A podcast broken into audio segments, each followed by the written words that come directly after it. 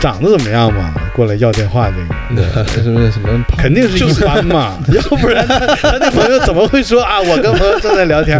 肯定站起来就先啊，阿涛，我有事儿先走了，可能是这样。这个反正萝卜青菜各有所爱嘛。那是啊那是对，哎，对哦，哎，这里又要插播一则广 告了，好像路人王是吧？对路人王你拿了几嗯次冠军？网上最多的就是说，教你怎么样三十天减掉大肚腩，是， 这都是这个。对，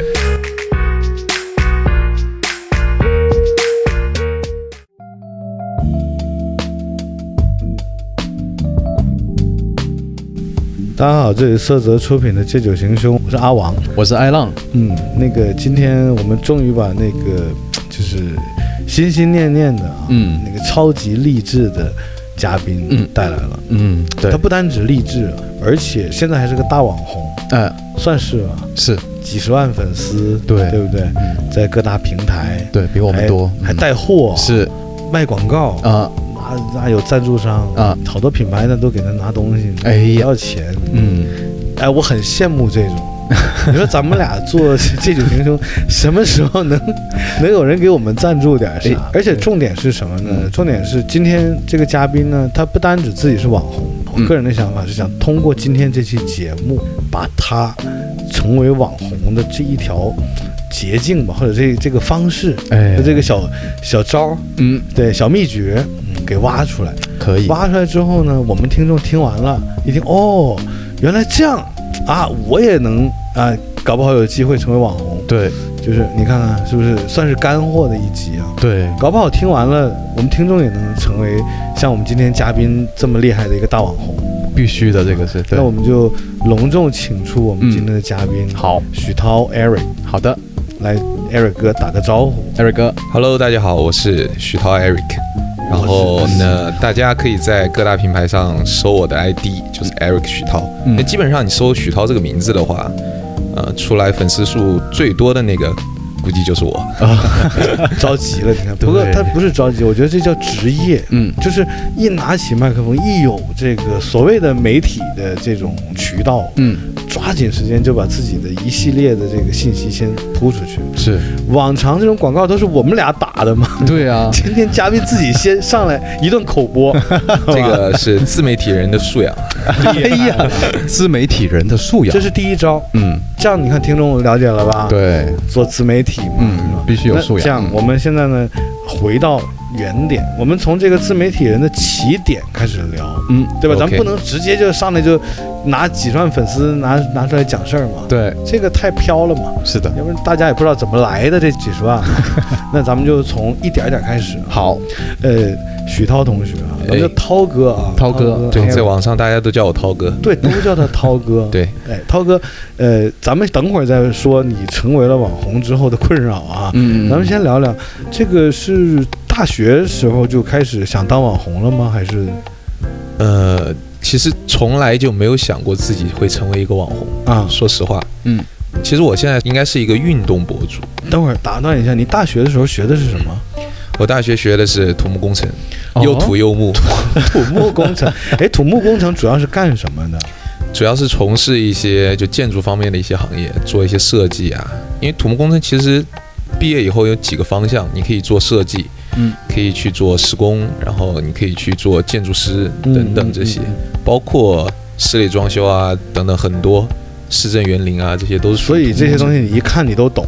呃，现在说实话，离开这个行业已经五六年了，现在可能是稍微，可能已经把这些知识都还给了老师了。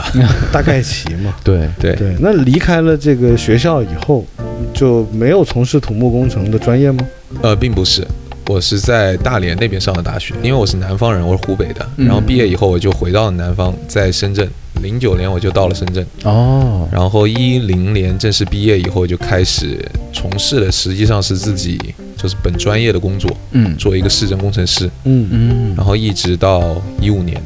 干了几年？呃，一零年毕业到一五年，整整五年吧。哎，工资待遇怎么样？当时我说句实话啊，这边就不方便透露自己的公司了，但是嗯我是实际上是在一家国有性质的企业里面在基本上就等于透露了啊。对 这这是一个挺大的啊。国企嗯对，嗯在一家国有性质的企业里面上班，然后也做到了一个中层的一个岗位上，哎哎呀然，后手下有一批人，嗯，哦，然还后带人儿对，然后在一五年的时候，其实当时的整个的，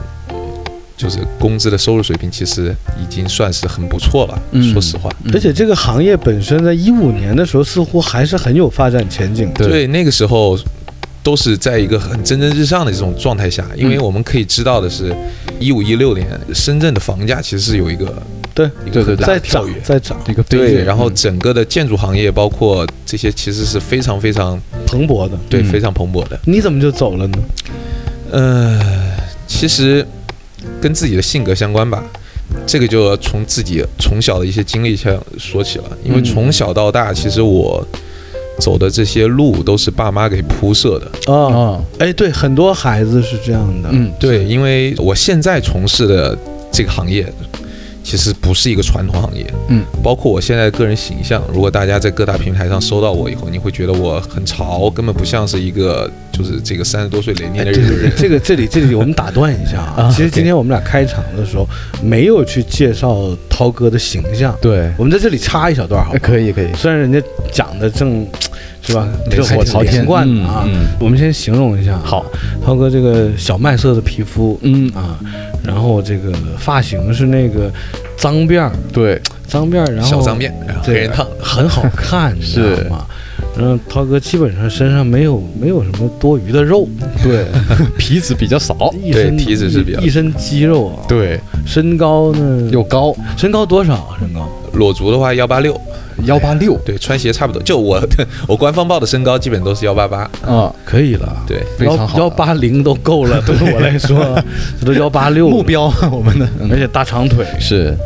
要不然人家能成网红吗哎？对啊这，是形象。是啊，艾浪，你看，我们只能这靠咱们俩这个形象，就只能在躲在那个声音声音里面屏幕后 面对发声音。对，但曾经其实我不是这个样子的，就是我都是很木很呆的那种。哎，就是当时你说在土木工程那对个，我就是典型的，呃，这个说可能大家会觉得有点、 有点、有点不好，就是对一些某些这些从事工科的，没事儿，但是，你说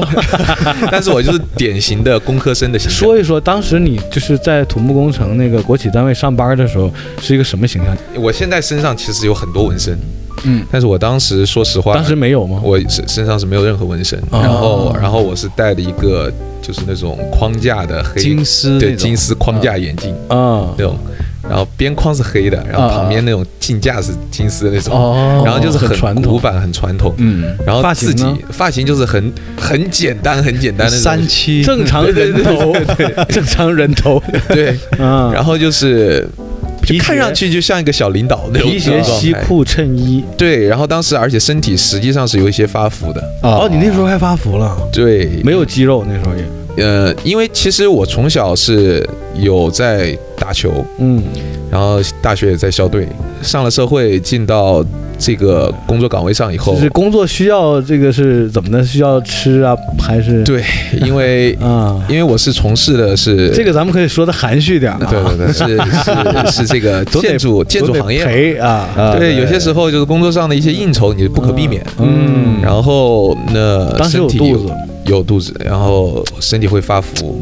哎，艾浪，听完这段，我觉得我们俩忽然间重燃还有了信救啊心啊！啊，对， 对，你看我们不也有肚子吗？是的嗯，人涛哥现在六块腹肌对嘛，，我们也可以变成那样，是对对。来，涛哥继续啊，嗯然后就是我刚刚说到哪了啊？哦，我从小我爸妈 让我们给打的， 对，因为我我爸妈都是学校老师，啊嗯就我是一个从小其实很乖的孩子，很乖很乖，嗯，就是我小学是在我爸我妈教书的那个高中的附属小学上的，哦，初中是在我爸我妈教书的那个附属初中上的。等会儿我问一个问题，就能验证徐涛当时乖不乖。啊，初中谈过恋爱吗？没有，我我在上大学之前都没有谈过恋 但是但是太乖了爱，然后高中的时候就在我爸我妈教书那个高中上的。啊！就我从小到大，你们可能有些离学校比较远的，嗯，你们可能会住校之类的。我在上大学之前，自己一个人没有出过自己的城市，哦，哦，我连自己都没有坐过公交车。哎，就用一个不太好听的话，就是是不是有点那种感觉书呆子形啊象？啊对，，很呆。我爸我妈管我非常严，嗯但他们的管教方式其实，就我现在长大了，嗯我个人觉得这个管教方式其实是有点不好的，因为他啊不们好太严了啊，一是他们很严，但是他们给的打压会非常多，哦鼓励相对会哦会比很较少。少，总说你不行，对，在他们这边就是认为我做到的一些事情嗯是应该的，嗯因为他们都是老师，嗯老师就是会觉得自己的孩子一定要教好，嗯嗯嗯然后就是会攀比。就我有很多的比赛，那时候学校里面各种比赛，嗯，各种各样的比赛，啊只要是比赛，嗯，都会让我参加，就是不会去 问我，就先去先去报，就不征求你的意见，对，先去报，嗯报了以后就让我参加。你都能拿名次吗？其实说实话，由于爸妈的关系在，啊很多时候多多少少我都会有很好的成绩。啊都可以入三甲那种是吧？对，但是我自己其实是慢慢长大以后，我都知道这些东西的。嗯而且很多时候这些比赛根本不是我自己想要去参加的，嗯就纯粹就是爸妈的这种书香门第，嗯然后这种面子的关系。明白，许涛就是在校园期间真的是一个特别乖、特别书呆子形象。嗯对，对然后我学习成绩也一直都很好。嗯你看我好孩子嘛，对，就是嗯真真正正别人，就是你们家里头的爸妈心目中的别人家的孩子，就是我你。 对。然后，但是实际上我自己过的是，我觉得是很不舒服的。我鸡是娃很嘛，对鸡娃，我是很压抑的。是是，所以我上大学的时候，嗯我去到了一个非常远的城市。哦那时候其实高铁什么都还没有，嗯而且我大连那个城市从武汉过去，坐火车是要没有快速路线，只有一一趟，就啊二十八个小时。哎，你哇作为一个湖北人，当时到大连，你习惯吗？那里的风土人情？不习惯，我我都说了，我从来都没有自己坐过公 交车，你知道我有我有多厉害吗？就是我我刚上大学的时候，因为我们家那个地方是个小地方，小县城，嗯然后只有两条大马路，嗯然后那些车就是那种没有不是公交，是那种中巴车，嗯然后就一条直线开过来的。嗯然后我们在路边直接招手拦，他就会停下来，然后嗯上车买两块钱的票就可以，他就带了你那一条路。九十年代的时候，深圳也有这种。你要对你要下车，你就直接跟司机说我到了，然后下车就好了。对，结果我去了大连以后，大连也是一个新兴城市嘛，对吧？嗯嗯嗯也是个算是一个大城市了，海滨大城市。然后我在那边，我看了这些公交车，我还是老样子，我直接招手， 然后啊那会停人家不停，啊然后我就很奇怪， 我就不知道怎么办，啊明白就明白就所以你可以想象一个就是一你个也不知道哪里是公交站。然后在这种情况下，就是我接受了很多新鲜的东西，嗯包括那个时候开始去染头发，啊然后， 然后，然后各种各样的，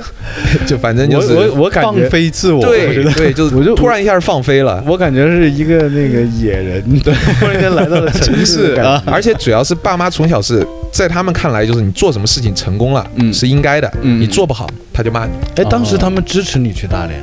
其实是不支持的。嗯嗯因为我当时成绩，说实话，我成绩其实是非常好的，嗯结果在高三的期间，就是也是被压抑的太那个什么了，嗯结果有点排斥去学习、复习等等叛，逆了。对，哦有点、对那个时候开始有叛逆的感觉在了。嗯然后我高考成绩实际上是没有达到正常发挥的水平的，嗯哦然后我爸妈让我复读，嗯就我自己不愿意，哦然后我就填高考志愿，嗯结果学校通知书还下来了，我还录上了。他们就当时大连那个学校，可能是我自己要求的分数没那么高，对学校也还不错，就大连海事其实是很好的学校但是，还是很出名。，嗯对对，然后但是我的成绩其实是可以比这个更好的，你父嗯母是想让你去清华北大是吧？，就至少是华工武大这种吧应该是这啊对种，就这种状态。嗯明白。而且我的成绩，绩实际上是 OK 的，是可以到达这个水平的。嗯这个我可以翻译一下。刚才许涛说的就是那个时候成绩不好，嗯只是相对于最优秀的人来说，对就差一点对吧？差一点而已。对对对就一照丢我丢们俩比，估计好很就差很 远了，我们就差很远了，我们 多。是的，然后在这么一种情况下，上了大学就开始接触到很多的东西，嗯而且发现一个问题就是，自己慢慢慢慢开始发现自己喜欢一些什么东西。嗯实际上是这样的，就是我上了那个大学以后，我爸妈说 OK，你既然非要去，你不复读，那你去吧。其实学校也还 OK，嗯然后他们给我选专业，哦就是这个土木工程，他们觉得好就业，然后哦啊当时房地产各方面也是很不错的，嗯是个好专业，其实。非常好啊这个然后当时就让我去学这个，实际上我当时其实也没有很喜欢这你个专业。其实当时兴趣不在这个专业上，对，其实我自己的兴趣偏爱一些小的文化方面一些东西，嗯嗯嗯就比如说我是喜欢喜欢去看书啊，嗯，包括语言方面的、啊、这些东西，我是蛮喜欢这些东西。你这个做的很好啊！现在 等一下再讲啊，这个包括我现在自己从事的这些东西，嗯嗯我剪辑，嗯我去拍东西，怎么拍怎么剪，其实就是也是因为自己兴趣爱好。嗯嗯，做的很好，做得对很好。然后这不就是你就到了国企单位了吗？对，，就国企单位当时选择离开的时候思考了多久啊？其实当时是处于这么一种状态，就是我真的是做到一个小中层的一个岗位上了。嗯嗯但是我发现一个问题，就是，呃，我的生活其实是太舒适、太安逸，嗯就特别是无趣，一是很无趣，二是没有挑战。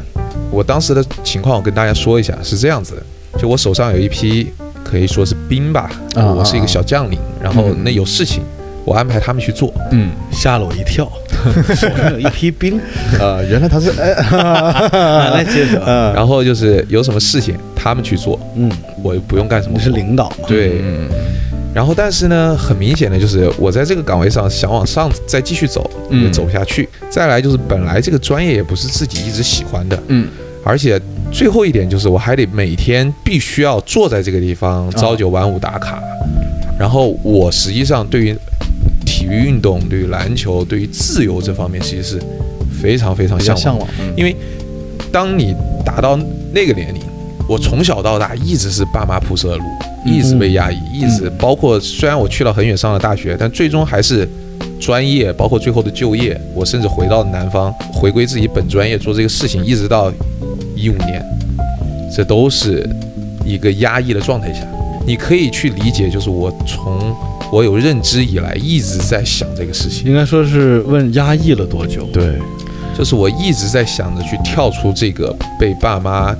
被这个世俗观念去捆住的这种状态。嗯其实你说这点吧，我其实也有一些看法，呃，因为我身边我自己有一些亲戚啊，也是被父母安排大的，嗯从小到大被安排好的。对，这个很正常，其实。我呢，就是属于放养式的，就对是走地人嘛，一直放 养。呃真心话，我是能得到别人得不到的自由度，但是呢，某种意义上我还挺羡慕他们这种就是被安排好的人生的。对，这就是一个围城嘛。对，但是是对于父母来讲，他们在安排的过程中，他们也是希望自己的子女能走得轻松一些。其实我也理解我爸妈的想法，对这个问题没有说好没与有坏，对错嗯对对对，没有是的对错，就是，呃只是我自己想要出来。就黑的想白，白的想黑嘛，是的，就这么个简单的逻辑。嗯对，是，所以就离开了这个单位。那你刚刚离开这个单位，选择了做什么呢？我也在想我做什么。那我先当时其实想这个事情就想了哦，很久一开始没有说做好下一手准备就离开了。对，就是我突然在某一天觉得哇，这个生活太没意思了， 然后我就辞职，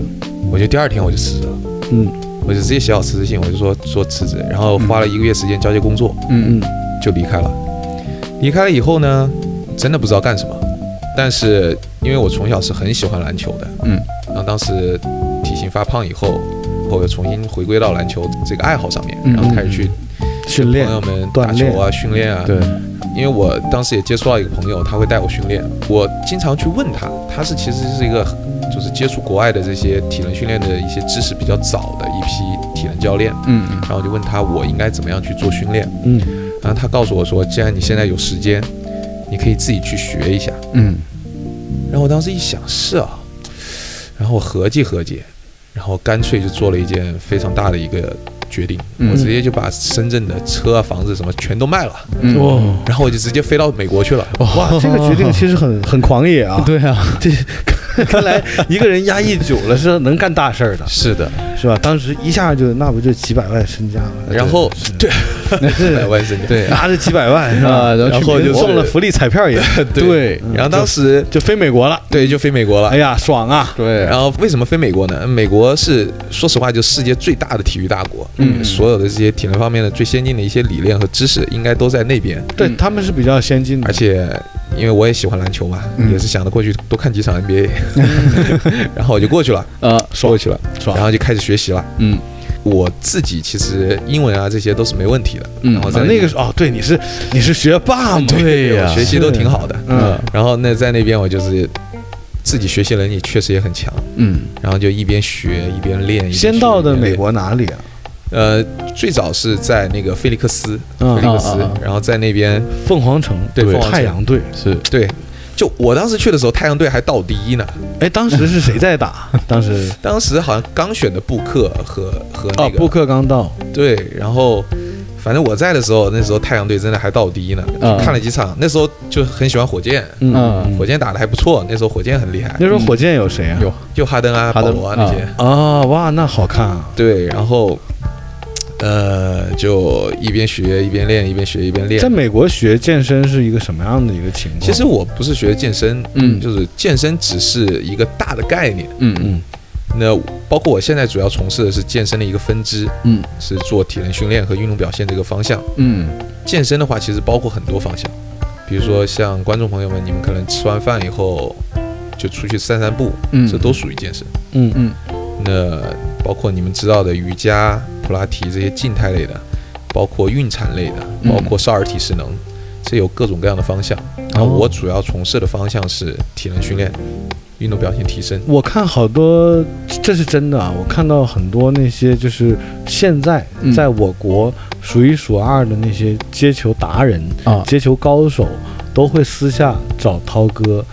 开小灶哦上这个体能课，这能给我们解释一下吗？呃，因为这就是你在美国学的，对，因为是这样子的，因为我自己也打球嘛，嗯然后在篮球圈其实也有一点小的名气。你看啊，就是因为在我看来，那些人他已经打得很出名了，对但是他还会来找你来做一对一的这个体能方面的一些提高，嗯和训练嗯，这种可能会就是算是精益求精的一种方式吧。呃，涛哥应该是在美国学的也是这个东西哈。对，因为说实话，乔丹嗯打得够好了吧？嗯，他也需要有训练师。训练师，嗯对，训练师不一定比球员强，但是训练师可以让球员变得比自己更强。哦哎，这里面我有一个就比较外行的问题啊。嗯 OK，你看就，就拿你说的那个乔丹做举例，嗯他已经打得很好了，对，他也在体育的这个领域和范畴内混了很多年了，嗯他自己应该很懂得怎么去锻炼呢。哎，为这什就么不还要一定找了。一个你这样的人去？他能提高多少？而且他有什么是他不行，你又能行的？呃，这给您我刚们上上课啊！您刚说的就是乔丹这个就太久远了。比如说，我们拿一个比较近的例子，比如说詹姆斯，啊嗯詹姆斯其实是我的偶像，嗯然后他的职业生涯非常长，嗯他现在也在巅峰期，对这在他的三十七岁的年龄，他现在打中锋了，嗯这是他第一次打中锋。哦然后他的盖帽和抢断成为了近十年来的新高，这个就是很恐怖的地方。嗯你像詹姆斯，他头两年刚进联盟打后卫，然后他的身形是比较消瘦的。嗯那你说一个球员很强，他强，但不意味着他自己就会练。嗯嗯那他想变得更强，他不知道他该怎么去表现。嗯，作为体能训练师，比如说詹姆斯如果找到我，他说 OK，那我想要变得更强，在球场上的表现更好，那我需要帮他做一系列的评测，看他的比赛，看他的身体状况。哦我发现他可能哦，你刚进联盟，现在你打一二号位，你马上要转到三号位的位置嗯，打一个前锋，但是你在前锋这个 NBA 平均水平上，你的体重不够，嗯你整体的身形相对比较瘦弱，嗯那你可能需要去增加一点体重。嗯哦，然后，但是怎么样在增加体重的前提下，保证你的各种关节的受力不会发生改变，哦保证你的肌肉力量可以维持你增长的体重，保证你的受伤风险反而可以降得更低。嗯因为对于职业运动员来说，他能打多长时间的球，意味着他能挣多少钱。哦明白我明白了。涛哥其实就是能更科学合理的嗯去提高一个人自身更大的可能性，对可以这么对聊吧？对对，可以这样说。那比方就是说，如果艾浪来找你说：“哎呀，我想提高一下篮球水平。”你是不是会告诉他说：“你就算了 吧其实其实其实我也真不是，就是对于一个职业的训练师来说，啊没有教不好的人，嗯是吗只有不会教的教练。我想艾浪一去，涛哥哭了。不会不 这会，个孩子其实就是哎呀就真真正正的对于一个训练师评判他的好坏，嗯不是看他带高水平运动员如何，而是看他怎么样把一个平均水准的人变成高水平的。嗯那我，懂了，嗯涛哥已经放话了，嗯就连艾浪这种水平和这个身体状态的人都还能提高，嗯，你说涛哥得多厉害？对。而且我刚刚还想问，就是比方说我现在就是脚踝也有问题，膝盖也有一点问题，但我这个体能怎么才能够就练得上去呢？所以就是在国内其实有很多的误区，嗯就比如说你像你脚踝有问题，膝盖有问题，嗯你如果去健身房找一个教练，嗯然后让他带你做训练，他可能直接就带你练了。啊但正常的流程应该是先对你做一系列评估，然后嗯在你做某些动作的时候问你有没有痛。哦如果你真的是有痛，嗯，那这不应该是训练师的职业范畴。你如果有痛的话，应该是转介给医师和物理治疗师去帮你解决疼痛危险。嗯训练的第一准则，安全。所以在美国这边的话，实际上，因为我在美国是有考取一系列的好几个来说说，让我们就对 NSC 和 ACE 的这些国家体能学会的一些认证。认哎，真涛哥，啊你好像还对参加过一些比赛，也拿过一些这些名 次哦。对，然后就是这个，一会儿再说，我先把他的问题说完。先解决艾浪的问题对，，这是我的问题先。就正常来说啊，在美国的话，你如果越界，嗯没有对你的会员做评估，如果他有疼痛，嗯然后你不知道，然后你带他做训练，导致他受伤，那你可能会被吊销你的执照，你这辈子都可能就没有办法再从事训练师的哦，在职业美国是这样的，对，它是严格的分界的。嗯训练师可以做什么，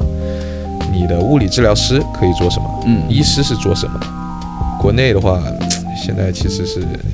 很模糊的状态。还有待改进啊，对还有待对对改进还有很多上升空间。是的，哎，那涛哥，你当时在美国待了几年？我在美国待了一年多，就一一年直在多学习这些一年东西。多在美国有什么不一样的或者有趣的经历跟我们分享一下？你想想，其实当时你在大连你都拦公共汽车了，那到美国是不是？在美国，就是第一个反应就是觉得美国怎么都没有大排档啊，啊就是晚上的时候啊，会感觉到就是人烟稀少，嗯，没有我们那么繁华，对，对，然后你会觉得美国就像个大农村，是当然了，某些很繁华的地段，那集中的一些繁华区域还是很繁华的，嗯是，但是它那个繁华就是像是，就你即使在深圳嗯高楼耸立，嗯但是你也可以看到很多大排档或宵夜档这些地方，嗯对，，美国你是看不到的。我会觉得美国人相对无趣，嗯嗯，就是他们的工作以后的生活就是 party，就是今天你家 party，明天他家 party，没有 party 了就去小酒馆。然后呃，再一点就是会觉得美国那边真的是有些街区真的是很乱，嗯就是治安是吗？啊对各方面治安各方面是真的很乱。这一点真的说到我就想到一个故事，啊嗯就是我有一天就是在菲利克斯的街头就是在那散步，嗯然后我们一行人，就是我们几个当时一起学习的，其中有两个我的中国的朋友，然后我们三个人在那走，他们在后面买东西，嗯，然后我就在前面走，嗯然后就有两个黑人在前面一个路口，就很明显的两个黑人在在抢一个小孩子，就哦大概是高中生背了个书包，嗯然后两个成年黑人抢一那个高中生，，对，抢一个大概高中生，然后一个是一个白人抢他的东西，然后就逼了墙角，那是大概几点钟的时候？你都不敢相信，那就是下午三点钟，哦 白天光天化日之下，正儿八经的。那街上应该很多人呢，就美国就是这个这种状况。菲尼克斯其实人口量算大的了，嗯但你在街上其实也看不到什么人。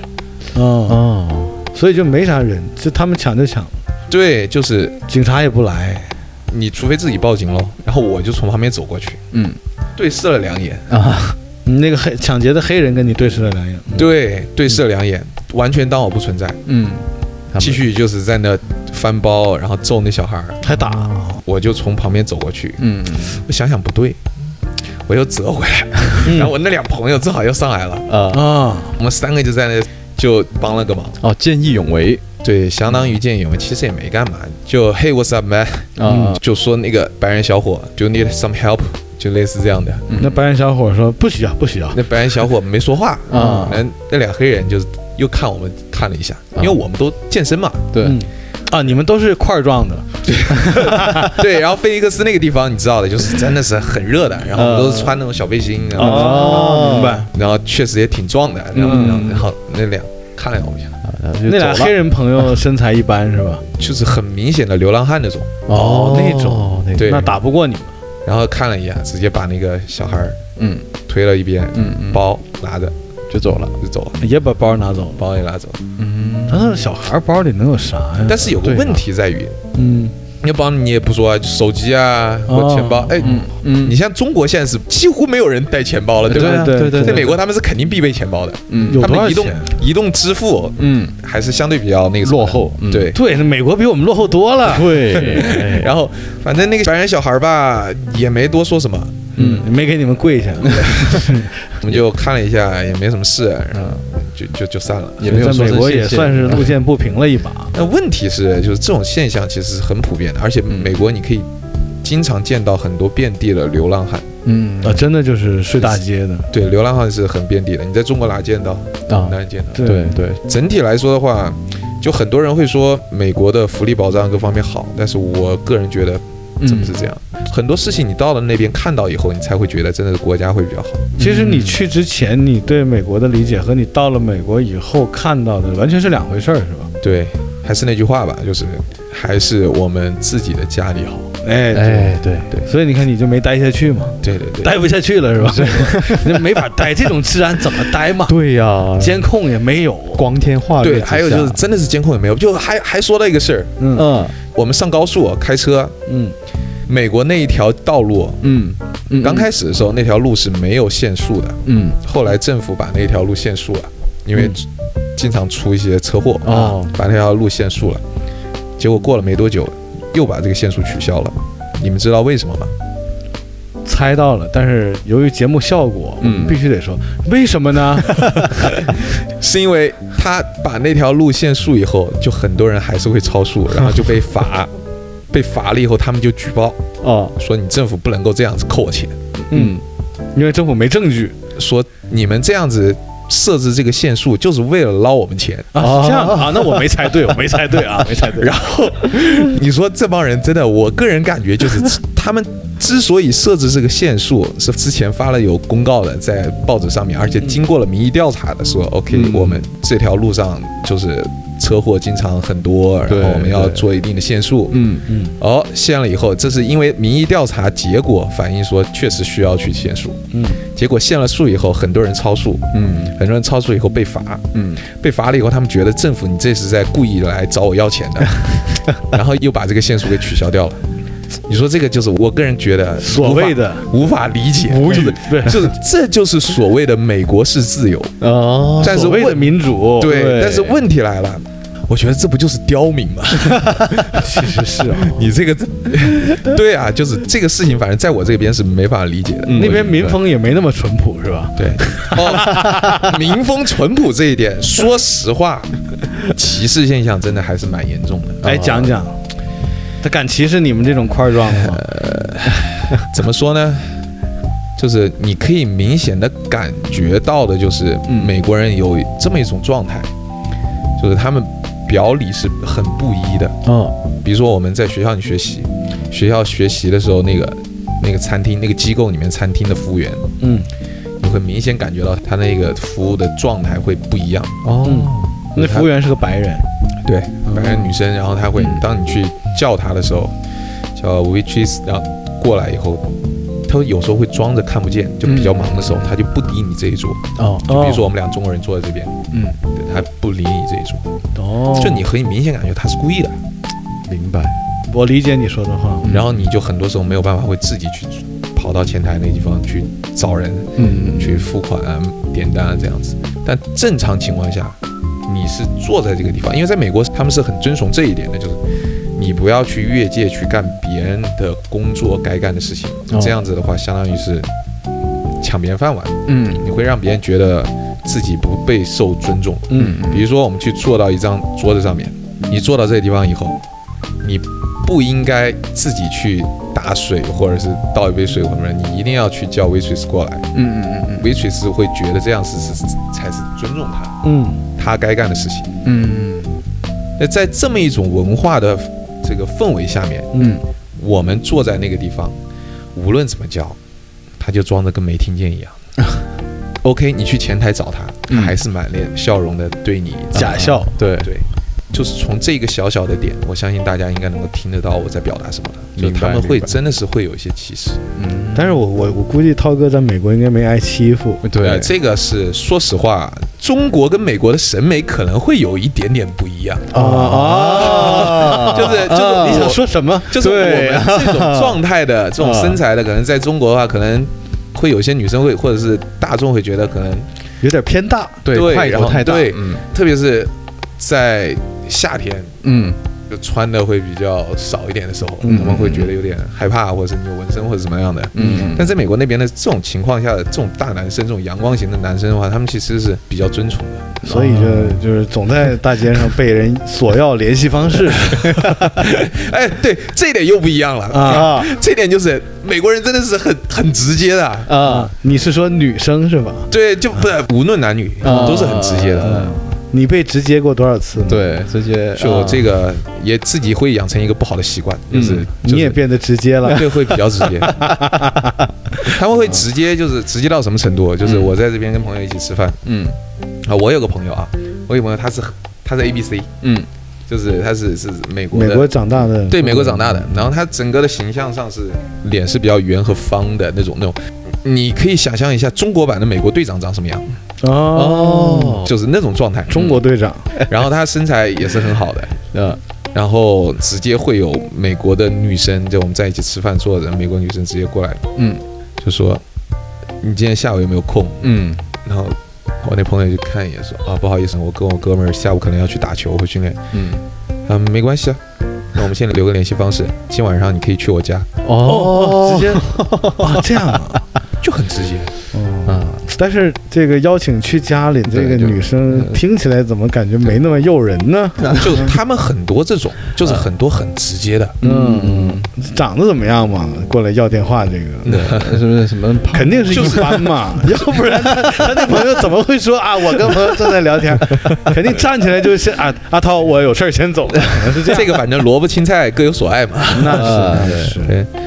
所以这个阿涛在美国也是经历了很多有趣的事情。对对对，那回国以后呢？回国以后，你看啊，你当时是，呃，变卖了所有的家产，啊嗯拿着几百万跑到美国去玩了一圈啊，对对对玩一圈回来以后，那总归得干点什么了嘛。对，这个时候就开开始干什么了呢？然后当时回来以后，我还在继续学习。国内其实实际上是有几家健身的机构，那他们会招一些培训老师，因为我参加他们的培训以后。他们也会有一些活动，在这些活动上面，他们也会利用这个平台去做一些比赛，去招一些储备的培训老师。嗯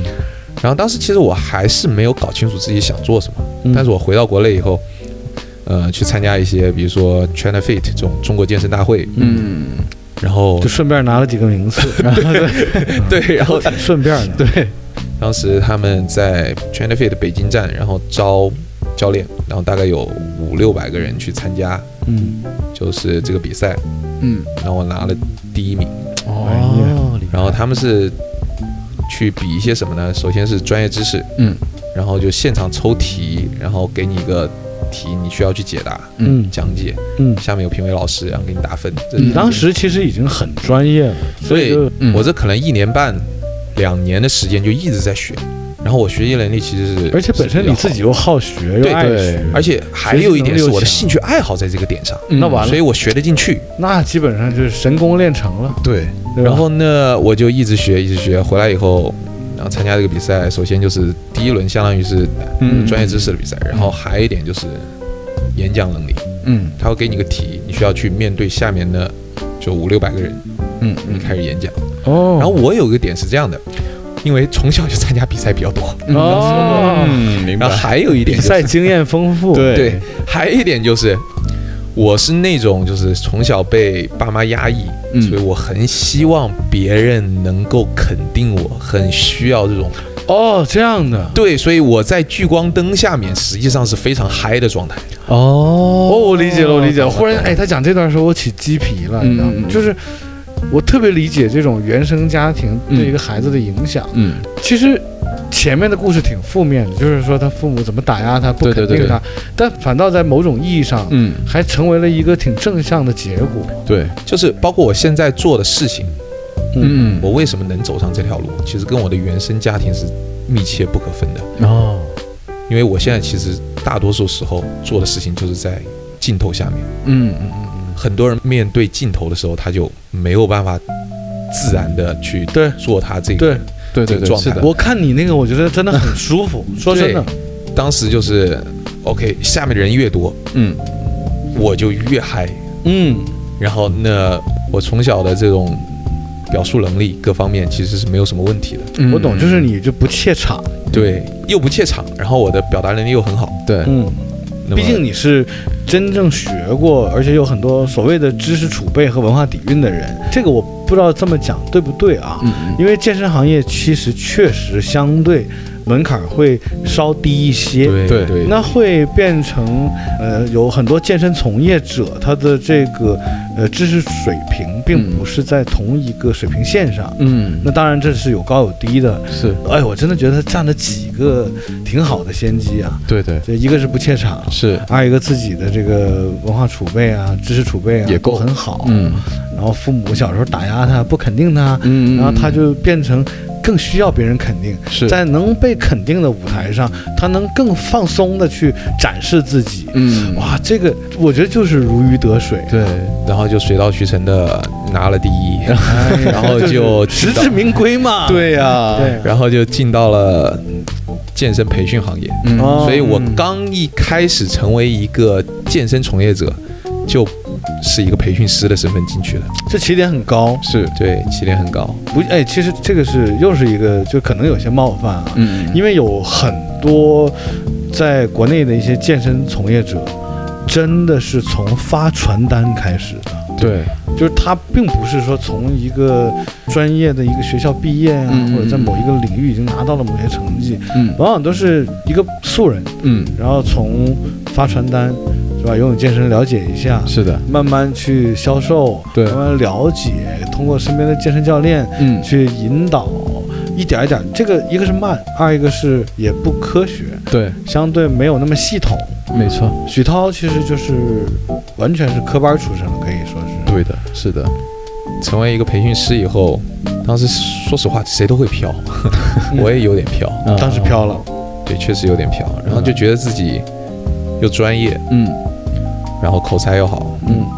那口才好意味着销售能力强嘛，对，形象也好，嗯然后练的也不错，嗯然后当时就很飘了，觉得哎呀，我现在在行业内就是可能跟我差不多的，就可能人没有那么不会多。很多，对那肯定对这个很难，是这个很难。然后我就赶上一个契机，嗯我一个朋友，嗯他是一个就刚从新加坡毕业回到深圳，然后他就找我，啊然后找我，他也喜欢打球，嗯然后我们是在球场上认识的，他就是很认可我，嗯然后 啊，他觉得我球打得挺好的，嗯他就想回到深圳以后创业做一些什么事情，嗯想做跟体育和篮球相关的事情。嗯嗯然后我们就一拍即合，嗯嗯在深圳开了一家工作室，嗯嗯健身工作室。嗯哦，但是说实话，嗯你自己再专业、再厉害，从事商业行为创业，那其实又是另一回事。哦嗯哦，啊那就是没干成功这个，对，其实是蛮惨的。为什么呢？是选址的问题还是什么问题呢？你看，像很多你这么问题吧专业了都，对不对？对，按道理你应该就是教的也好，是是吧？嗯那怎么能这样呢？呃，其实有很多问题，最大的问题实际上是关于成本控制，因为我当时就觉得自己很厉害嘛，嗯就觉得自己很厉害就飘了嘛，嗯，飘了以后，既然我许涛要开工作室，啊那我肯定是做最好的，嗯，我当时就这么一种想法，嗯然后我再选在深圳最核心的地段，嗯然后在车公庙十亩地那边，那租金肯定高，啊对租金就很高，这是第一点。我们器械买最好的，设 备，啊，我们一台跑步机赶上一辆车，哇，一台跑步机八万多，那太贵了。一般健身房人家用的一万多的都不得了了，对，一万多都不得了了。 对，就就是这么一种状态。 这个就是证明什么？就是证明这个涛哥也有短板。呃那个是时候没有太多的这说实个话经商经验，对对对对，经商的经历其实不多，嗯然后而且就很飘，嗯整个人其实是很浮的状态。嗯嗯然后啊包括装修，花了非常非常多的钱去做装修，嗯明白然后整个的成本，嘣一下做出来，其实花了非常多的钱，明白啊非常高。然后，不知道怎么回本儿，对，这钱是投进去了 对是投钱是投进去了，而且还有一点就是，跟我想的不一样，嗯就是我当时找了几个教练也是很专业的，就是我自己认可的，而且我给他们做了很详细的前期的入职的培训，嗯然后都变得跟我一样，就我觉得至少跟我一样能够独当一面了。嗯嗯嗯，问题出来了，因为我没有当过健身教练嘛，我说了我是从一个培训师的身份进来的。嗯嗯嗯那健身这个行业，大众对于它的认可，其实它首先不是一个专项的培训行业，嗯哎，好像是你这么一说，而是一个服务行业。嗯，确实是这个感 觉啊，假如说你去买一杯奶茶，你喝完一口，你觉得它好喝，嗯，它就是好喝，嗯你还会去买。嗯对你去找一个教练，假如说这个教练是我，另一个教练假如说是你，Aaron 你嗯嗯嗯，OK，你形象其实也还 OK 嘛，嗯你你身材也还 OK 嘛，嗯嗯那假如说你口才很好，嗯你很会忽悠，嗯啊嗯我虽然说很专业，嗯假如说我口才很笨，嗯不会忽悠，嗯啊对于一个过来上课的人，他不知道你考的这些证是什么东西，嗯，也那确对实对，对对不对？他就看谁的销售能力强，是他就看看谁舒服，嗯谁说话好听，嗯而且也是嗯谁带我的时候我觉得舒服，嗯哎，对对对，他就会买谁课。他不像这杯奶茶，你买了以后喝了好喝嗯就是好喝，明不白好喝你就意是思不，好喝。明白，所以健身它实际上第一的标签，它是个服务行业。嗯所以许涛啊，他想找到跟他一样，就是自己自身水平又高。对这个表达能力、销售能力又强的这样的员工不好找，对近乎于完美。其实，对对，而且还有一点就是我自己的短板，嗯就是我其实说实话，我不是一个很好的教练，哎哎，为什么这么讲呢？我可以是一个很好的培训师，但我不是一个很好哎的，你教看练。这里我真的是有疑问啊，嗯培训师和教练区别是什么？啊这么说吧，培训师的工作性质，假如说今天在广州嗯开了一个三天的一个培训，它是针对是 B 教练端，嗯针对的教练。嗯嗯这那教练过来上培训课，他们想要获得的是什么知识？嗯嗯你讲的我能听得懂，嗯我回去同时又能用得上，嗯帮我变现。那我我觉得你这个培训师好。嗯，我的性格特点，我喜欢所有人去听我的，我想要做意见领袖。哦我希望我在说话的时候，所有人都看着我，嗯去听我说，听我讲。嗯嗯，那所以我是非常适合做培训师的，嗯而且我非常适合做展示。假如说就是这三天的内容，我不用去干别的，我不用去管你在想什么，嗯嗯我只需要把我这三天的课程内容展示好，嗯，展示出我的专业，嗯把内容全部都讲清楚，我就是一个称职的培训师。那是嗯对可是如果我要做教练，我说了，我从小其实是被压抑的比较多的，所以你看我上大学之前我都没有谈过恋爱，啊这个挺亏的。对 艾浪当时没少谈， 对，哦然后也就是说我的跟别人的沟通，嗯跟别人的就是关系的维持，嗯其实是没有那么好的。我其实是一个我可以把自己事情做好，独来独往的哦，人，我有点懂了。我像是一个独狼，哦明白？但我没有办法做一个很好的伙伴。嗯而如果你想要跟你的会员成为一个很好的这种关系，让他不不断的去找你去续课嗯嗯维持，那是你需要去需要很多感情投入，对最终这个会员可能会成为你的一个很好的伙伴对。或者是朋友。哦，这个是你的弱项，对，这其实实际上是我的弱项。就你适合一下面对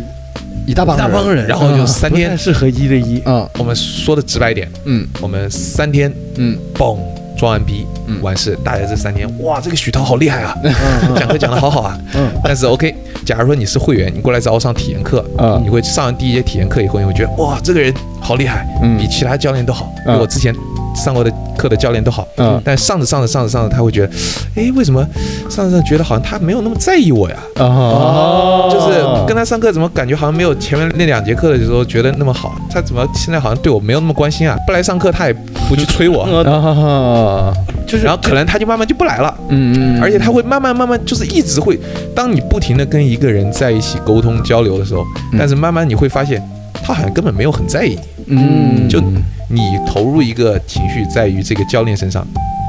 你可能会跟他讲一些自己的事情啊，或者怎么样的。客户会觉得没有得到反馈。对嗯哎，那你内心是怎么想的？我你是确实就是这样想的，你是想的就是工作就是工作，对这练功就是练功，别对的咱们别扯。对嗯，但是实际上，健身是个服务行业，嗯，就是对你一定要去跟会员建立一个嗯维系。哦没错所以这个是你的短板。嗯对，因为健身本来就是反人性的。嗯，哎，这个怎么讲呢？对，因为就我们人，大家都是想着躺 着呢，嗯，不动，啊，越舒服越好。对对对对，但健身本来就是个反人性的，嗯，它就是要你不停的动，嗯，去跟自己的意志力做抵抗，嗯哦嗯，对对对，就是这么一种状态。那在这种状态下，如果还没有人去督促你，嗯 然后没有人去带着你，好的， 对，来那吧，练 吧。对，那你可 能就，所以我的续颗粒其实是很低的，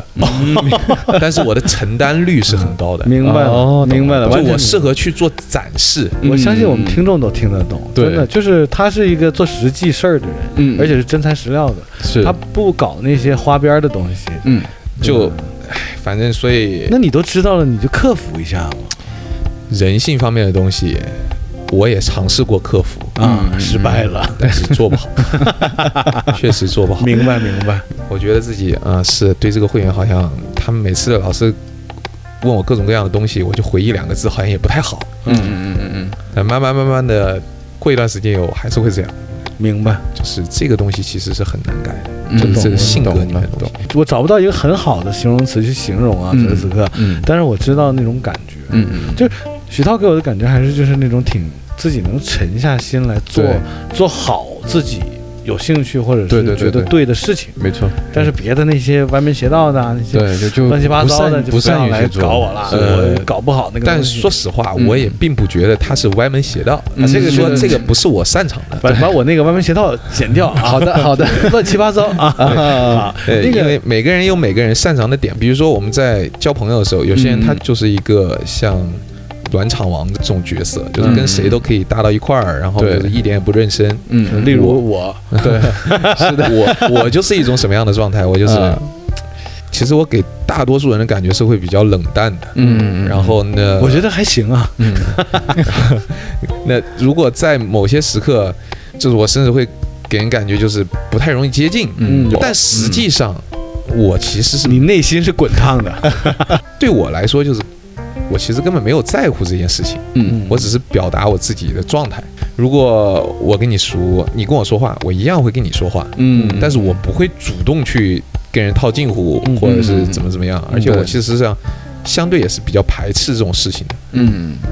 就大概是这么一种状态。就没必要做一些多余的动作，对，就跟他打球一样，嗯对干干脆利落，对，是吧？不像艾拉。是的， 比较脏， 没有了，开玩笑。那你看后来就这个健身房也干亏了嘛，嗯 就其实没亏经了验啊亏了很多钱，嗯是？吗？而且当时跟自己合伙人，我们也就关系也处的就不太好。当时本来是很好的朋友，哦生意没做成，结果朋友也没做成。这个对，这个这个符合商业逻辑。一般情况下买卖不成，仁义也就都不在了。没这开玩笑啊。嗯，那个后来这个就没有再做了嘛，嗯没有再，但是对也算是交了学费了。是，对，最大的一个学费就是觉得做生意，首先第一点要活下去，那嗯活下去的放在第一位的就是控制成本。嗯因为我自己也是做生意嘛，对也是做了这么多年嘛。嗯其实跟许涛刚才讲的经历，我也都经历过。刚开始做，嗯完全是一厢情愿的做很多无用功啊，对对对对，挺理想化的。是，到后面都懂，就是先活下来是对的。嗯，所，以许涛这个学费是没白交的，嗯对，学到不了，过这个学费交的有点， 没事儿，以后能赚回来。对，咱们现在进入今天最重要的话题，我觉得、嗯，就是这个，你看啊，整个故事还是有起承转合的。是的，这个后来自己嘛飘了嘛，啊对做了个大健身房嘛，啊回了嘛。对你，看这个听众这时候都很开心啊，你看他很嘚瑟，啊， 是。后来呢就创业失败，嗯，失败以后，那这个时候问题来了，那怎么就投身于自媒体行业？嗯呃，其实我这个健身房当时做亏了以后，然后我们再变卖自己的所有的器械嘛。我的另外一个朋友，然后当时找到我，他收这些器械，嗯他帮我把这些器械收了，然后在沙井一个相对就深圳实际比较偏远的一个地方，跟他一起又重新开了一个工作室。嗯但这个工作室的成本控制就非常低，啊，嗯但是问题又出来了，它的啊整个人群消费能力其实是没有那么高的，嗯然后它的天花板也是很低。嗯那这家店其实是想亏钱是比较难的，但是问题是想赚钱也 很难，其实也没那么 容易。呃，属于这么一种状态。那在一八年的时候，我们是把这家店开起来的。嗯啊，当时一八年大家都知道抖音刚刚火起来嘛，对最早它还叫火山小视频，啊嗯对不对？那时候其实快手是比抖音要火一些的。对嗯然后在抖音上面就发了一些自己训练的视频，嗯，也没想到就是意外的就火了，就火起来了。那个时候发出来一条三四百万的播放，当时也是一个契机。我当时梳的脏辫，啊哦就很很长的脏辫，嗯就跟林书豪，林书豪一八年的时候就是一模一样的那个。哦，对，林书豪也梳脏辫了，对，然后林书豪当时是在国内参加那个综艺节目，嗯也是曝光率会比较高。嗯我也是，就是形象上跟林书豪是很相符的那种状态，嗯身形也很像。嗯，这里可以跟我们听众脑补一下，是许涛长得是有点像林书豪，对然后当时我有一张图片，嗯就是背影的，嗯然后梳着脏辫的图片，嗯这张图片现在还能找到吗？能找到。其实对好多人就以为那个人是林书 豪，涛哥但那个人是我。其实不，涛哥，回头这张照片一定要发给我们，啊我可们以把它可以放在那个节目的简介栏可里。以，对的，哎，对呀、到时候我们得整合一系列的涛哥的写真啊，可以，是吧可？以各种块儿嘛。对，然后露上半身 然后卖卖个写真集好不好？也可以，也行， 当时就这个视频，就很多人评论说，哎，这是林书豪吧，什么什么的，嗯或者就很像林书豪什么什么的。那你就这火掉了等于是一夜爆火。对，就是一夜爆哎，。那个感觉是什么感觉？先先先让我们俩先对，体会一下很吧。嗨我的第一感觉是莫名其妙， 啊啊，你的抖音就你的手机爆掉了，啊啊那种嘣嘣嘣嘣又一直有人一直弹消息，啊！就是你过一分钟一刷，九十九个粉丝加过来了，再过一分 钟又是九十九个粉丝，哇，这种感觉好爽啊！太就是爽就是了这么一种状态。啊，第二感觉就是，哎，那我是不是可以做一下，嗯做一下这个东西？嗯然后第三感觉是，哎，算了，太费时间了，不知道 怎么做。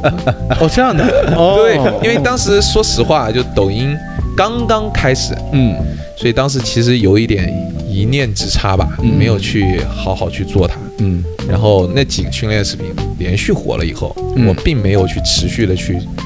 去去继续做嗯去做它我。没管，对我就是可能跟大多数的听众朋友们一样，把抖音当一个朋友圈一样的性质，对对就乱发，啊，明白明白，乱发我们也都是这么干的。对的，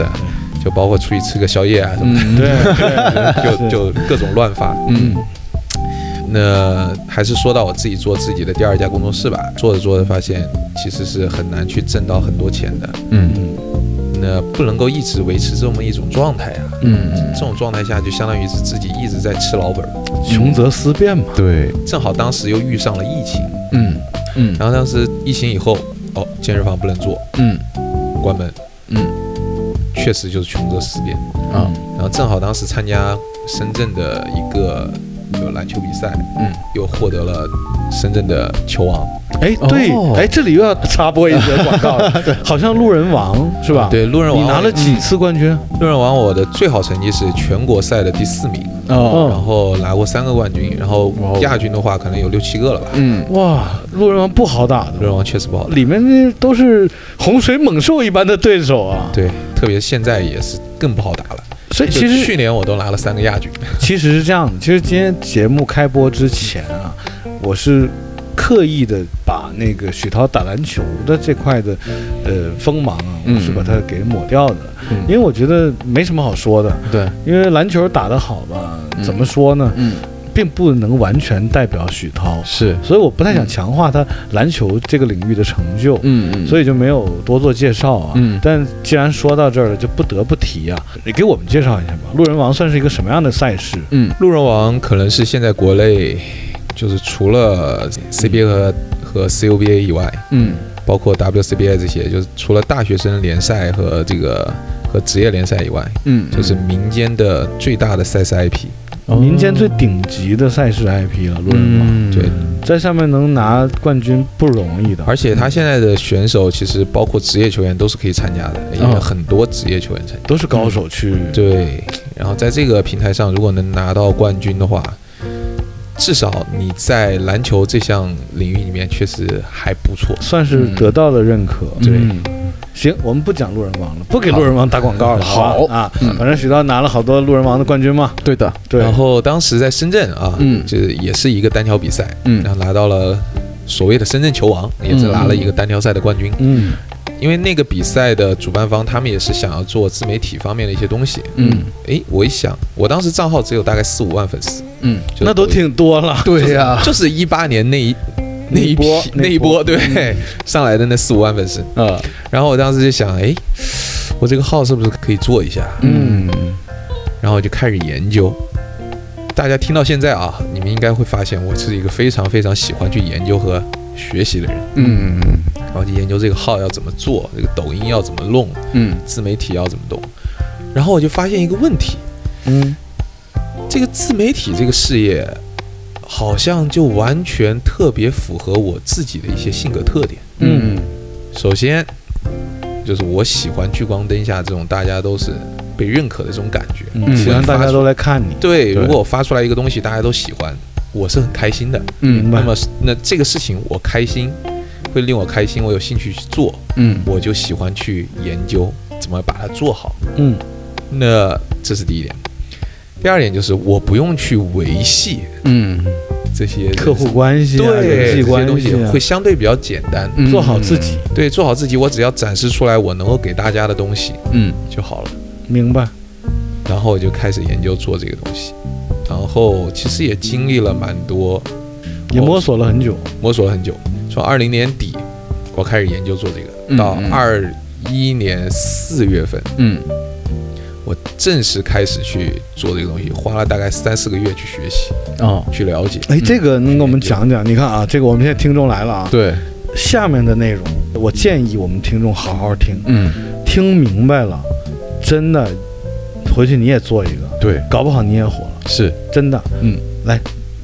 怎么研究？三四个月能研究什么？学什么？在哪儿学？首先就是你要去不停的看一些账号，嗯一些火起来的账号，嗯你要去研究它为什么火。嗯然后第二点就是，你要去想，那这些账号火了以后有什么用？嗯，能不能为它挣钱嗯变现？嗯其实这是最致命的两个问题。嗯比如像我，其实就是一夜爆红，嗯嘣一下火了以后，嗯它其实没有为我带来任何收益。嗯，嗯当时没有，对，但是现在大家也会看到很多人突然一下，OK，由于什么点或者一个比较随机的事件，它就火掉了。嗯，对，火掉以后，但是不一定能够为它带来什么收益，也许没有持续性。没有持续性，这是第一点。第二点是，即使它这个视频火掉了，它继续围绕这个视频去做，也不一定有收益。嗯嗯，流量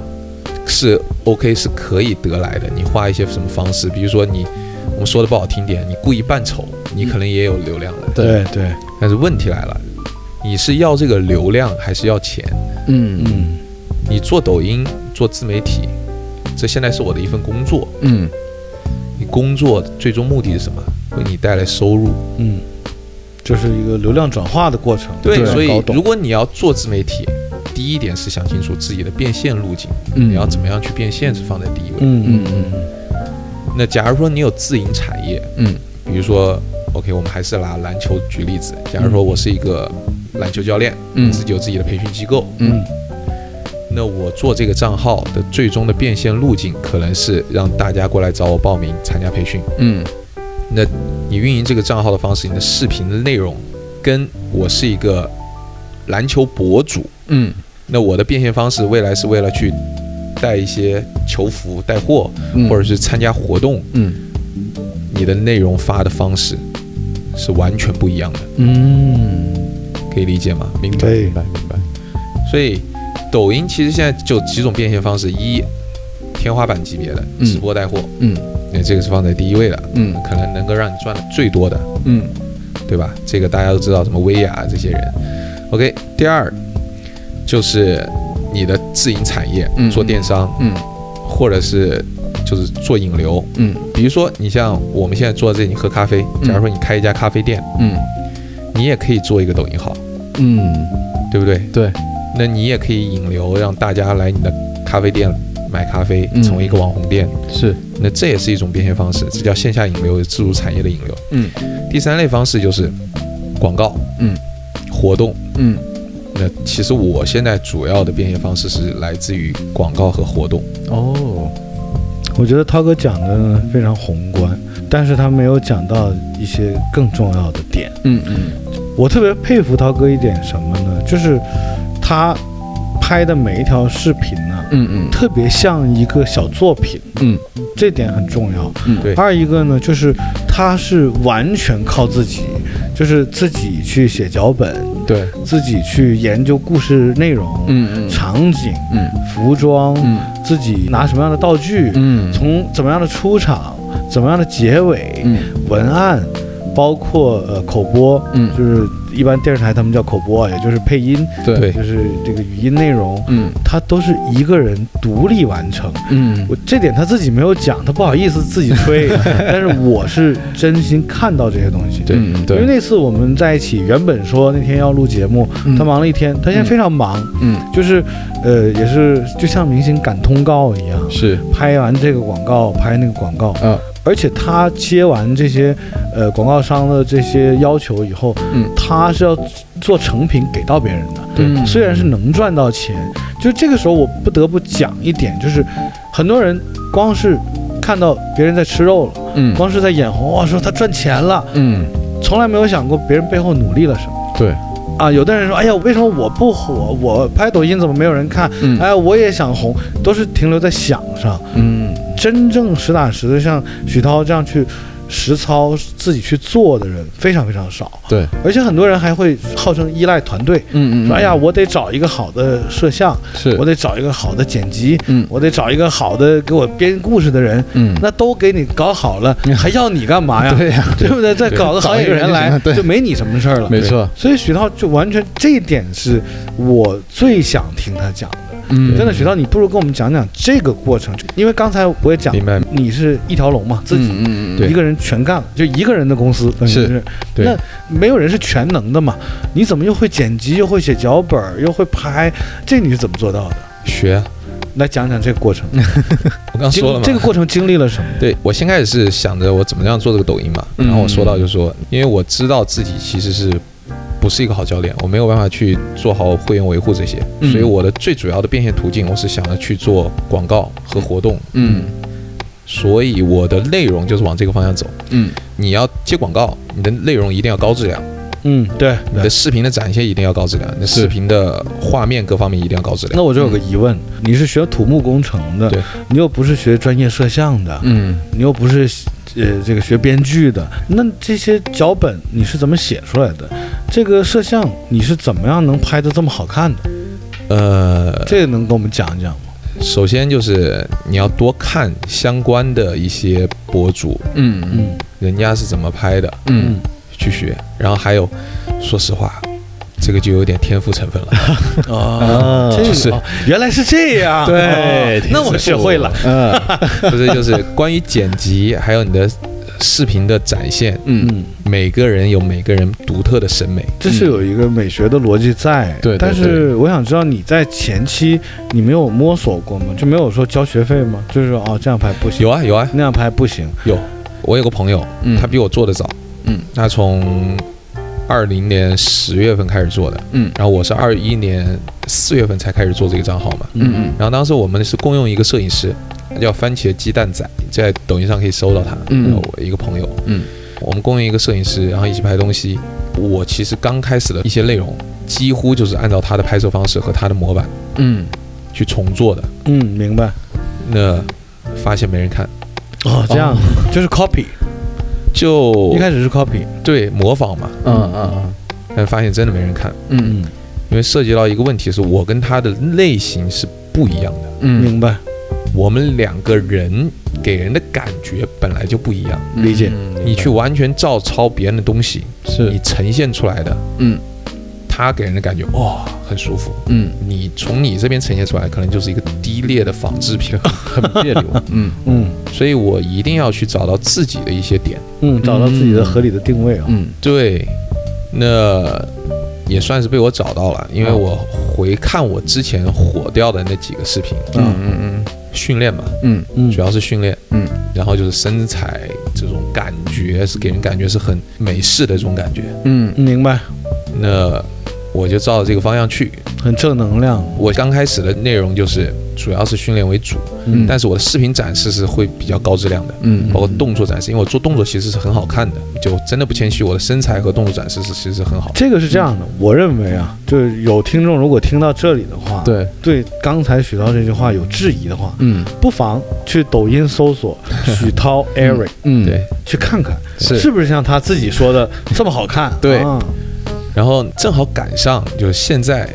大家对于美式是非常推崇的，嗯嗯那我又正好是在这个点上。嗯嗯另外就是我研究了一下，呃，全网的篮球博主实际上是非常多的，嗯，对，很多，对，健身博主也是非常多的，嗯没错，但是把篮球和健身结合到一起的，嗯做篮球体能训练方面的嗯几乎没有。哦，这样的，哦对这都被你找到了，对对，然后我就进到了这个红海中的蓝海，哦，明白没有，艾浪？嗯你看看，做对播客里面就没有调酒好的，对嗯，的，调酒好的就没有会做咖啡的，是是，你可以拍一个调酒做咖啡录播客的，也对哦，嗯可以，然后这也是为什么就是很多这你们认识的一些街球明星，他们会找我训练一样的，嗯，对，就是 OK，我承认，嗯，在中国可能比我好的体能教练嗯肯定是有的，嗯对不对？嗯人外有人，山外有山，嗯他们不被大众所认知。这些街头的明星，这街球圈的人，嗯我是在这个圈子里面的，对。所以，OK，他们知道我是做体能训练，而且我教的很好。这很我不知道专业我理解的对不对啊？嗯会不会是有一些体能训练师，他虽然可能能达到跟你差不多的水平，甚至会比你高，嗯但是他未必懂篮球，对，嗯就是这个意思哦就是我又打球，我球打的也还可以，嗯那我又做体能教练，嗯而且我又在自己身上实践了很多怎么样提升自己的篮球水平，嗯所以 OK，那大家是很认可我的。然后我把我这些提升的东西拿出来分享到网上，没有人在做这个，哎确实也是真的干货。对啊对啊对，网上最多的就是说教你怎么样三十天减掉大肚腩， 是，这都是这个。对，对，所以在这么一种情况下，我想给各位听众表达的是什么？就是嗯真的不要看着我们在这吃肉就觉得这个事情好做，嗯就，是那就不是每个人都可以在抖音上火起来的，对他火一定是有原因的。是包括我为什么可以从今年四月份到现在四月份才四万左右的粉丝，嗯我到现在有四十多万，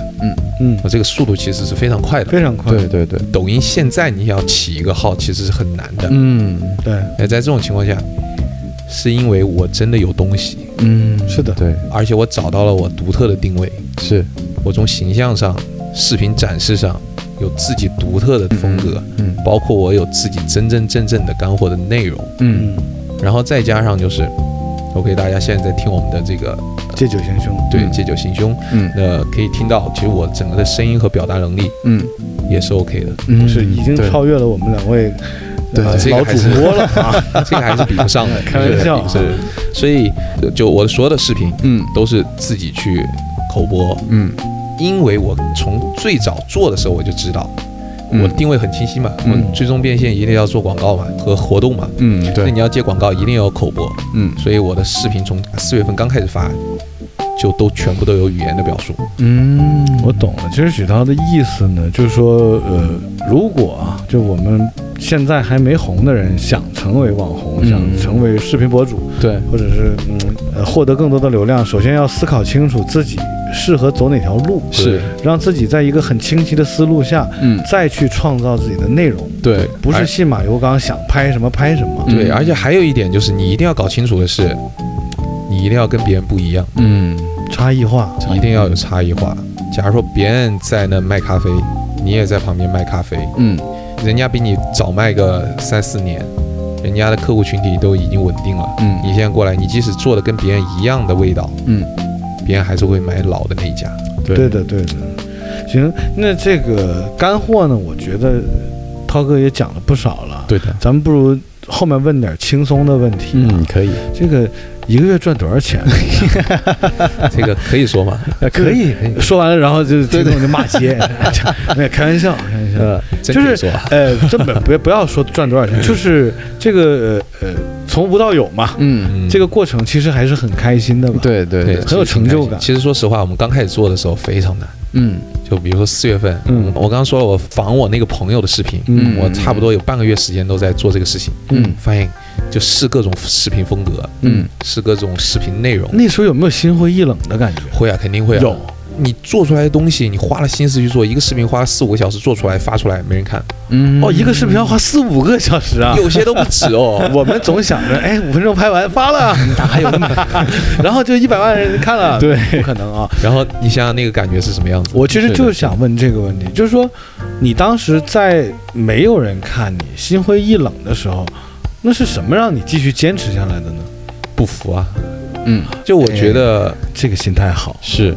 我觉得就是首先，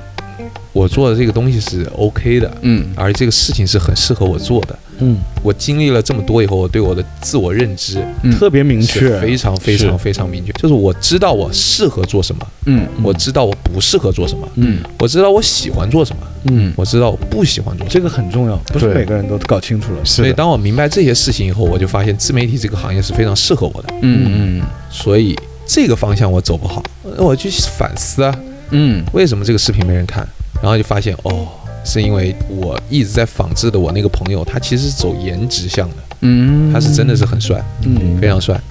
那我们完全不是两种类型，大家许喜涛欢也很帅，对对，当然了，他是几乎无死角的，三百六十度随便怼脸拍就 OK 了。嗯，许涛可能有一两个死角 啊，对，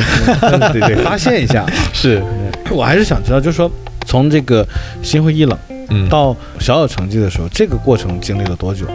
一个月吧，一个月一。个月。哦，当看到成绩以后呢？就是当你发出来一个视频，发现，哎，播放量很好，嗯，不错，然后持续的在涨粉以后，嗯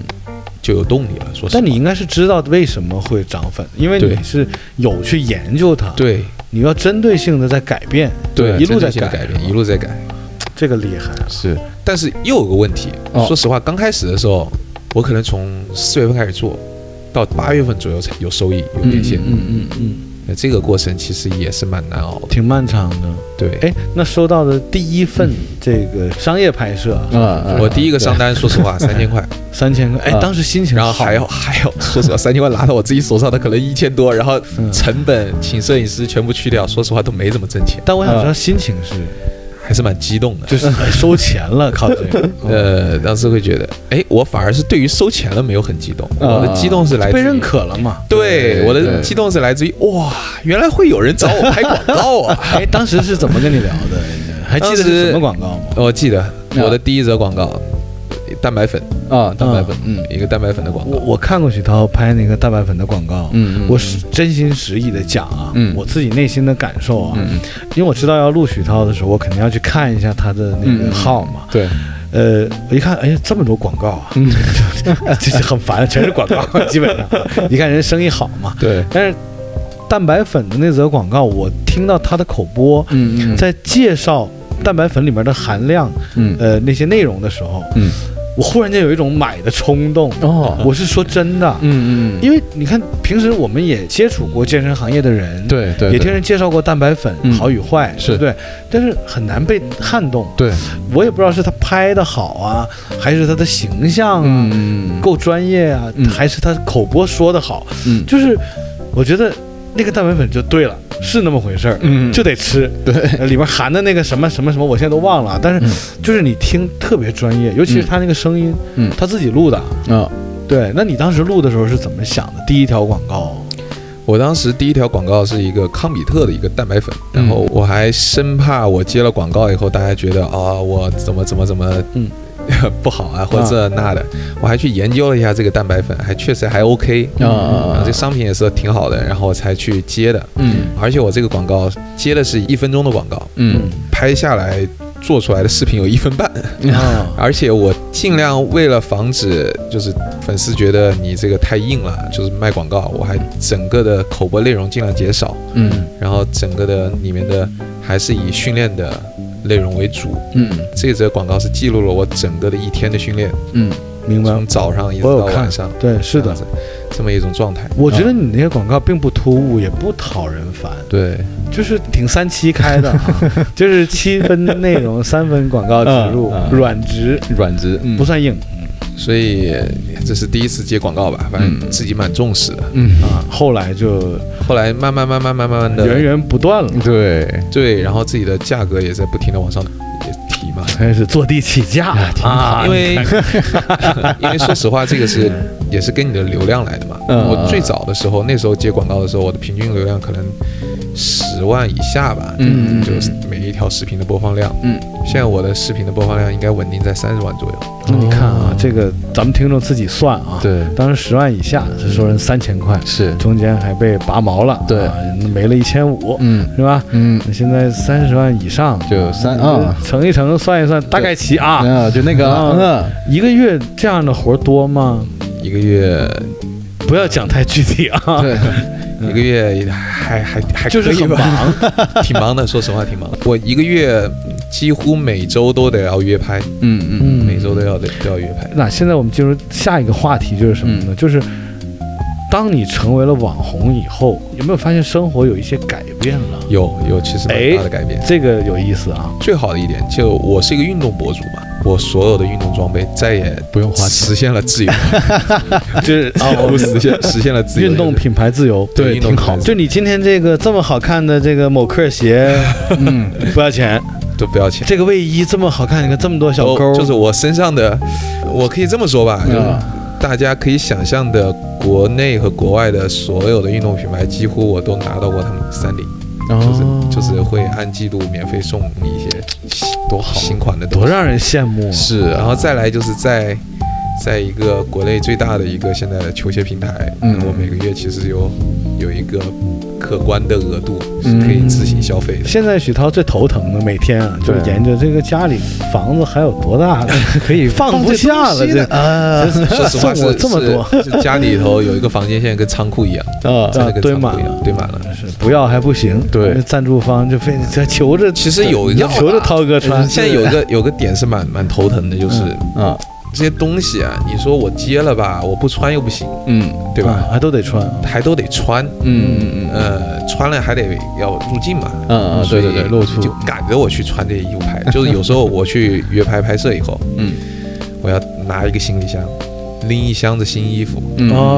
然后过去，嗯然后就拍一个场景换换换换换换，就不停的要哦换衣服。多让人羡慕。，对呀全是新衣我服。们太想了 这这个个 是物质方面的啊，是的是的精神方面呢，就是会有粉丝来骚扰你吗？呃，给你写信呐、或者走在街上就抓住你不放啊。不能说是骚扰吧。现在说实话，我在广东这边的知名度啊，嗯就是在运动和篮球这一块的知名度其实还是不错的。嗯所以经常，比如说我如果出去的话，其实经常会有一些人会认出来。你说的是走在街上，对，就去到商场里面或怎么样，碰到一些喜欢打篮球的，他可能就认识。嗯有些会直接过来找我说拍照之类嗯的，啊，有些就会就稍微可能委婉一点的，害就害羞怕认错人的或之类的，啊他会在抖音上私信我。呃哦这样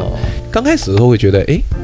自己好像是一个小人物一样这样啊这样感觉，后来其实有点习以为常。现在慢慢习惯了。对，然后抖音后台的私信，其实每天都会有非常多人问我嗯各种各样的问题。你都回吗？回得过来吗？说实话， 几乎不怎么回， 啊，因为你会有个问题在于，嗯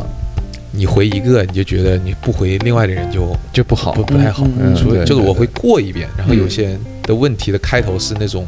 比如说嗯最近就是我发了一个朋友圈，一个女生嗯，她说涛哥我求你了，就上来就是这个 求你了啊！涛哥我求你了，呃，给某个我我把他 ID 贴，嗯这个男生发一条私信，他是你的粉丝，嗯嗯，你跟他说一声我很爱他，希望他能够 回我。嗯那你在中间成 什么了？我就这种，你说 你你说 怎么办？对，你说哎，啊呃，就哎就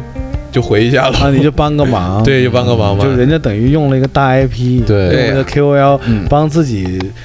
传个信，啊然后是还有一些就是真的我能够帮助到他的，比如说涛哥，我最近十字韧带断了，嗯怎么怎么怎么怎么，一大串写的像小作文一样的。啊嗯，说你说你能帮人一把就帮人一把，有时候你可能随便说几句鼓励的话，你没有往心里去，人家会觉得对他帮助很大，明白所以这种我是还是愿意做的。嗯，然后大多数这种人其实发的消息就是直接上来就是。在吗，涛哥？ 这种问题你说，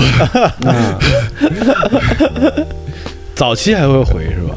早期其实都会回，呃因为你要去尽量的让粉丝去去活跃起来嘛。是的，是的，但是我的内容其实现在也在慢慢做改变，嗯嗯嗯嗯之所以会有女生问我这种跟情感相关的这种问题，我从刚开始是纯垂直的干货类博主，嗯但我现在是慢慢的很多内容，嗯包括一些，因为我发现我发着发着一些东西以后，大家会觉得，诶，涛哥，你今天穿的这训练的衣服，评论嗯问我嗯哎嗯是什么什么，是什么什么，因为我确实身材还不错，然后我穿什么衣服，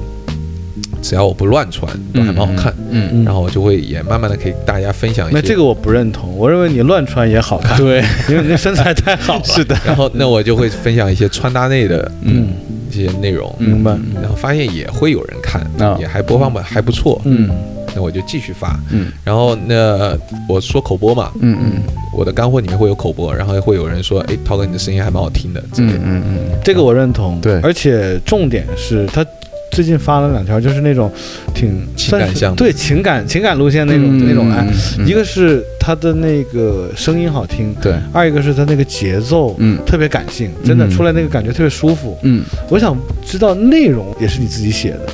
对，有很多时候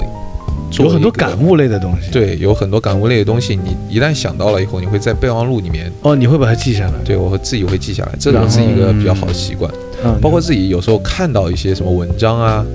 或者是一些刷到一些什么视频啊，嗯，觉得好的也会摘录下来。对，你会觉得哎，这个东西还蛮有那个点的。，对，你会我把最印象深刻的是，他有一条抖音，嗯我感觉他是在讲述他自己，当然内容我不记得了、就独啊。来独往的人，对，独来独往的人怎么样，就是努力的去怎么样去做好自己的事儿。嗯呃然后这个独来独往的人那条不视频，说实话，对，就是我讲给自己的，就是我、啊很心好，声那个很好。 嗯对，然后那也是我自己自己说的，就就嗯我都自己建议声我们音的听众听完这期节目，赶快去找那个视频看一下。嗯，就是我看完我都觉得，嗯，我也要独来独往，我以后不跟艾浪录节目了。好，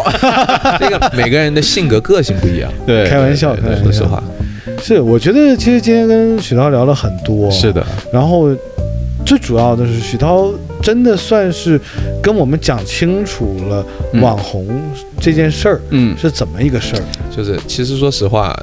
做自媒体这个行业嗯真的挺难做的，嗯，对，不容易。，对，是挺的不，容易的，嗯里面其实有很多地方是需要去学习和改进的。嗯，没错，还要一直研究。是吧，对，一一一定要去不停的学习。啊行吧，这反正今天我们也聊了不少。是的我我就一个想法，就是嗯希望那个涛哥这个嗯粉丝量猛涨，涨到过谢谢千万、谢谢过谢谢亿啊，对对对对越来越红是吧？嗯然后也拉一拉我们这个分节一目点。点，对，你看我们节目加起来就那几个观众，啊对，就那几个听众，对是吧我们再多几个就行了。是那个，而且我们也得向涛哥学习。是的咱们得研究，嗯啊咱们节目怎么样的投广告啊，然后怎么样是吧？对，行吧，在最后我们就希望涛哥粉丝越来越多，对的然后我们旧友行兄也越来越多听众，是，好吧，也很感谢涛哥今天百忙之中嗯，来嗯参与我们的节目啊，对，不客气对不客气然后涛哥现在跟我们也一个群了。是的，对啊如果有听众嗯有兴趣，嗯想跟涛哥也同时在我们这一个群里呢，嗯也不妨加我们的微信是，啊，我们微信呢就在我们的那个每一期的节目封面上，嗯上面有我的个人微信，是的也有艾浪的个人微信。对，加了我们微信就申请我要入群嗯啊，当然了，我们也是挑人儿的，对不，是谁都能进来跟涛哥一组的嘛。没啊错，那我也挺荣幸啊，能进到这个群里面。 我们这个群人很少，是是非都是常精少，挑细选，对好吗的？，嗯，行，那也就是非常感谢吧。对那这期节目就到这里，好感的，谢收听，嗯拜拜，拜拜，谢谢大家谢谢大家嗯，拜拜。嗯。